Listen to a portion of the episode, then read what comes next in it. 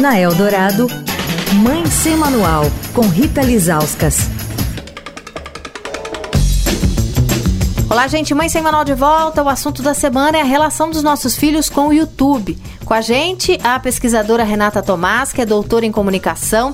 Ela é uma estudiosa do assunto e hoje vai falar sobre como é importante escutar os nossos filhos e saber o que, que eles gostam de ver no YouTube.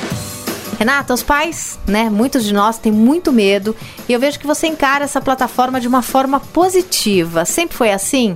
Sim, eu acho que, e, e é curioso, sempre que eu falo, as pessoas sempre falam como você disse, né? Ah, você tem ver um lado positivo, né? Eu não sei se a palavra seria positivo, mas certamente o que eu vejo é que é importante para as crianças.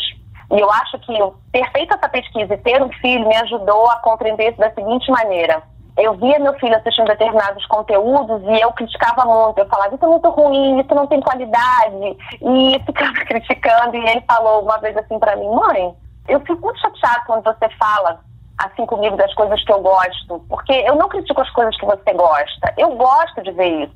E aí eu fiquei muito surpresa, né, com a resposta dele, ele agora tá com 12, mas ele devia ter talvez uns 9, uns 10, não sei.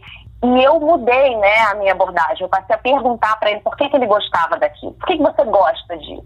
Porque eu rio, é porque é engraçado, porque ele fala de coisas que realmente acontecem com a gente, entende? Então, eu entendi, é, pesquisando e observando em casa empiricamente, que quando importa para as crianças, às vezes é mais produtivo saber por que importa, por que aquilo importa para elas, e a gente conseguir criar uma linha de diálogo a partir daquilo, né, para que a gente consiga orientar da melhor maneira.